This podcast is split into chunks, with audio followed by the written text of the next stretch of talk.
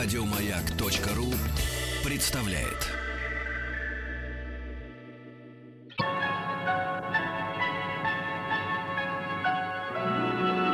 Уральские самоцветы.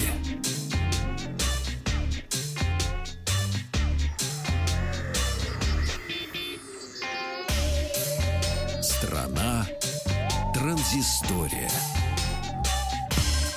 Добрый вечер, Вахтанг Махарадзе, Александр Малыхин и э, новости высоких технологий. Мне тут, кстати, буквально вот э, на днях принесли тоже на тест погонять на пару недель два телефона китайских. Один э, флагман, а другой такой вполне дешевый. И вот погоняю, и потом расскажу уже о своих впечатлениях. Обязательно, потому что интересно это. Да, ну, собственно, ради этого и берется, чтобы не просто э, как бы ты нашел в новостях и изучил э, технические подробности, а в Мгм. руках потрогал, посмотрел, там, пофотографировал и так далее. Но пока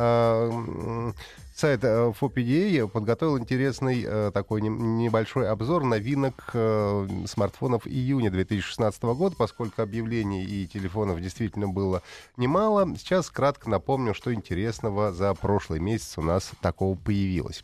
Ну, во-первых, это телефон Asus Zenfone 3. Э, В продаже он появится 12 июля по цене от 250 американских рублей до 480.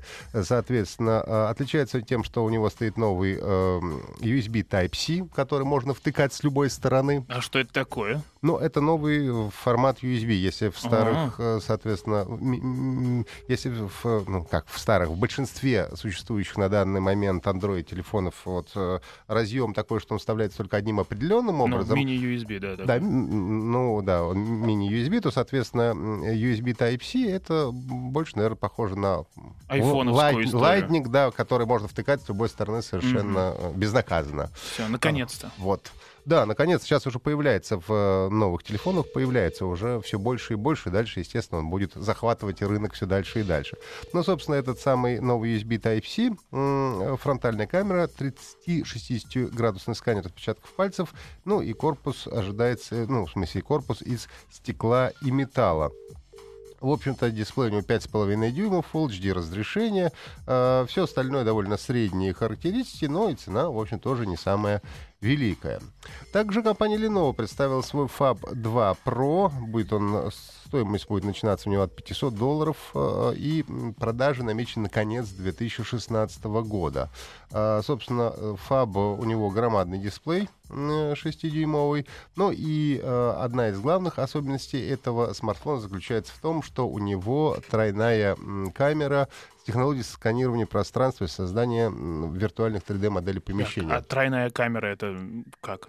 Это для того, чтобы делать, э, опять же, технологии сканирования пространства, создания виртуальных 3D-моделей помещений. То есть он может фотографировать, ну, как бы дополненная реальность такая. Это прям технологии из фильма, где Том Круз играет суперагента. Миссия невыполнима. Ну, эти все технологии, они уже существуют, они уже все ну, были представлены, и, в общем-то, э, большинство из них, кстати, было представлено вот как раз на мобильном конгрессе в Барселоне. Это сейчас очень развивается, и компания Microsoft до этого представляла, собственно, свою историю дополненной реальности. Это HoloLens, и сейчас разными путями, но все двигаются, конечно, э, э, это очень такое развивающееся направление. Ну и, соответственно, это вот один из первых телефонов, который будет поддерживать вот как раз вот э, сканирование 3D-пространства и может э, строить вот эти э, 3D уже так называемые Ну, модели. Звучит, конечно, неплохо. Ну, Вопрос, но- но да, по- кому пока- это надо? Пока да. просто не очень, не очень востребовано, я бы Да. так это сказал. Но, с другой стороны, сначала появляется тренд, а потом мода на него. Со- со- Совершенно верно. Может быть, это бессмысленно достаточно пока, но через некоторое время это, как, э, будет очень даже С неплохо. 3D-телевизорами. Могло тоже не получиться. Ну, кстати, я, я- они же и не получилось. Ну, они не получились, Не да. То получилось. есть они придумали 3D-телевизоры, подумали, что да, 3D это круто, а оказалось, что в домашних условиях нет. Не очень круто, да. Да. Дальше у нас китайский телефон Meizu э, M3S. Собственно, он поступит в продажу 18 июня. У него довольно средние характеристики, но при этом очень привлекательная цена в, э, от 100 до 135 э, долларов. Соответственно, имеем мы при таком телефоне металлический корпус, сканер отпечатков пальцев, что немаловажно, поскольку в телефонах такой ценовой категории, как правило, этого э, не бывает. Ну и, э, в общем-то, собственно, конечно, главное его э, достоинство — это его очень небольшая цена при, в общем-то, довольно достойных э, характеристиках.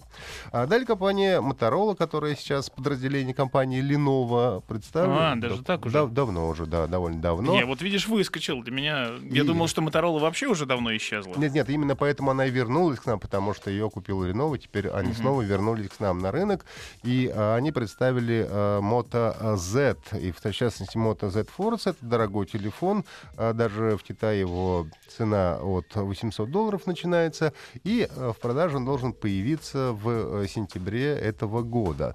А, собственно, фишка этого телефона м, то, что он поддерживает возможность подключения сменных модулей. Мгм. А, Единственное, конечно, есть небольшая проблема, что модули сами по себе тоже будут стоить недешевых денег. Поэтому, если ты будешь покупать телефон и отдельно к нему будешь покупать еще и сменные модули, это, в общем-то, может стать довольно дорого. поскольку- Хитрые китайцы, я могу сказать. а, ну, нет, хитро, потому что э, это тоже одна из тенденций. Компания LG тоже выпустила модульный телефон э, свой. э, Соответственно, и вот Motorola пошла немножко другим путем. У них э, модульность э, э, за счет э, как, как бы на крышку надевающаяся, но тоже э, существует.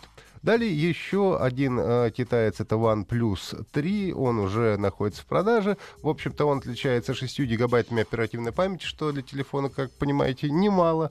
А Вот. Хотя тоже непонятно, насколько это реально востребовано на сегодня, поскольку даже 2-3 Ну, гигабайт... главное же фишечки. Главное все это фишечки. Естественно, да. потому что нужно чем-то удивлять. Удивлять сейчас уже не сильно получается, потому что, в общем-то, все телефоны плюс-минус имеют похожие характеристики. Потому Ну, что пока не введут телефоны с гибким экраном, который будет гнуться туда-сюда. ну, а их, обратно. они, кстати, представь, уже... уже... Ну вот скоро. Ну пока нет, пока да при- при- приходится добавлять вот эти вот мелочи. Ну, с нет, одной стороны, Есть с изогнутым, но еще не гнущимся. Да. А с гнущимся уже есть, но только в прототипах. То есть еще Да. серийных моделей не ну существует. вот я, я же про это и говорю. Когда они появятся, тогда да, тогда можно будет уже удивлять, э, появится некий вау-эффект.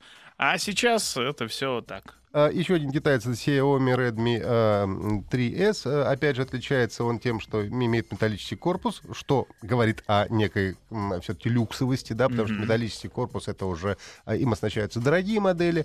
А Как дальше- говорят э, в некоторых регионах, лухари. Лухари Вилаж, да, вот Да. это немножко Лухари Вилаж, но то есть металлический корпус это всегда приятно в телефоне, это Мгм. придает ему такой как бы некий вес, и он хорошо выглядит. Также Ну, имеется не то чтобы некий, а в граммах. И в граммах, да. Сканер отпечатков пальцев, ну, соответственно, цена от 100 до 135 американских долларов, что тоже очень даже и неплохо для такого телефона. Ну, доступно. Да, А, собственно, в продажу он уже поступил, ну и ZTE Zubia Z- Z11, она 6 июля в Китае начало продаж. А, В общем-то, а, они радуют безрамочным дисплеем, сканером отпечатков пальцев и звуковым чипом с поддержкой Dolby Audio. А, В общем-то, и стоить он будет от 4, ну, а поч- почти от 500 долларов Соединенных Штатов Америки. Многовато. Это на что касается телефона. Потом перейдем к более мелких новостей после такого большого обзора. Конечно же, в конце прошлой недели э, об этом наверняка говорили, но не могу еще раз не упомянуть о том, что Аэрофлот разрешил не выключать гаджеты при взлете и посадке. Наконец-то. это- Наконец-то это свершилось. Какое-то как- средневековье. мы с Павликом как раз спорили, когда у нас была тема о правилах, и я как раз говорил о том, что уже доказано, что ну, не влияют включенные э, аппараты на работу. Насколько я знаю, это все влияло, просто немного отвлекало экипаж, работающие гаджеты.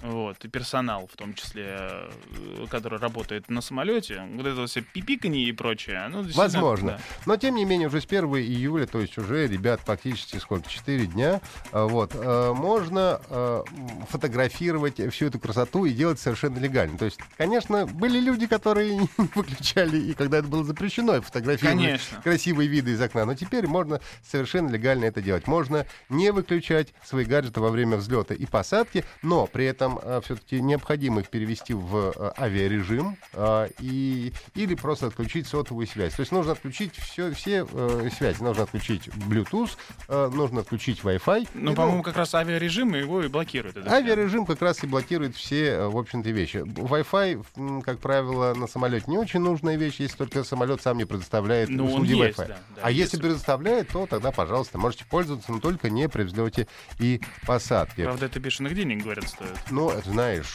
ну а как ты хочешь в телефоне, хочешь в самолете в А как же в инстаграмке посидеть? Все Когда эти два часа полета. Хочешь, плати. Но это два. Это если ты летишь Да. в Сочи. Куда-нибудь, два. да. А если летишь в Таиланд, то не два. Ну да, вот сидишь там, фильмы смотришь. Вот. Ну, также, естественно, э, самое главное, нужно будет отключать GSM, Wi-Fi, Bluetooth и, и же с ними.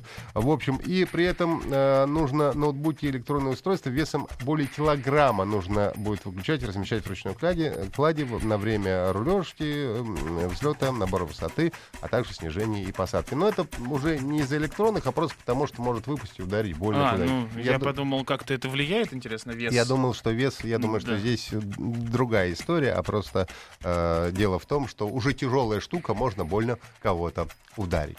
Ну, вот такие новости у нас, в общем-то, на сегодня. Давайте переходим к музыкальному письму. Еще больше подкастов на радиомаяк.ру.